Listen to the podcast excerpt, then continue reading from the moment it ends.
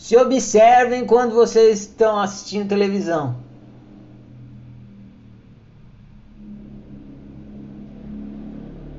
Que vocês vão ter eurecas e vai produzir autoconhecimento.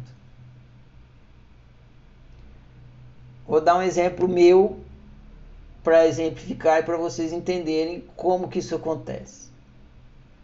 Estou lá assistindo um seriado, ou um filme, ou qualquer programação ali.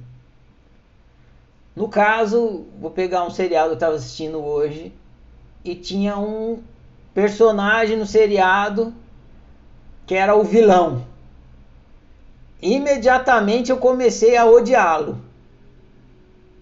Que ele era mentiroso, ele era enganador, ele estava fazendo a coisa que considerava errada.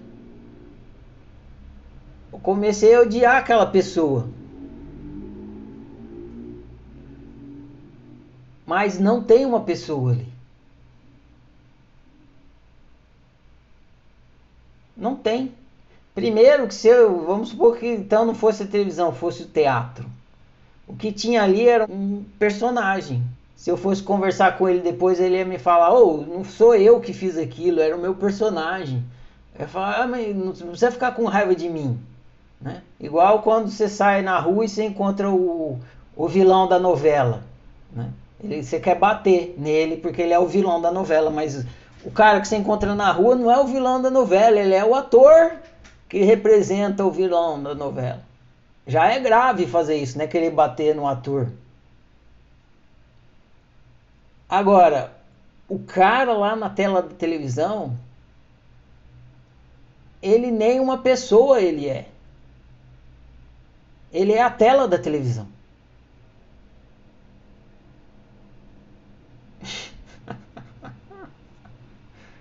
ele é a tela da televisão. Então olha a insanidade. Eu tô com raiva de quem? Eu tô com raiva da tela da televisão.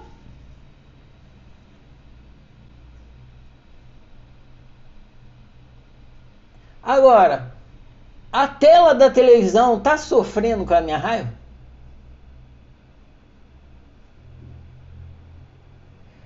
Quando você sente raiva de um objeto, ódio, desamor, você quer cultivar aquilo porque você acha que o que você está sentindo está saindo de você e tal, flechando o objeto. Eu te odeio, pá, eu te odeio, pá, eu quero que você morre, pá.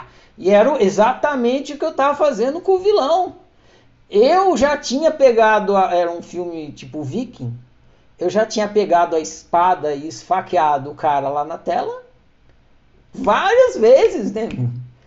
E esse esfaqueamento que eu estava provocando na, no personagem na tela, eu acreditava, eu, eu vendo isso acontecer, que a minha raiva estava saindo de mim e espetando a bunda dele. Mas não estava. Se a gente metaforizar a raiva como um veneno, Eu era o único que estava bebendo aquele veneno.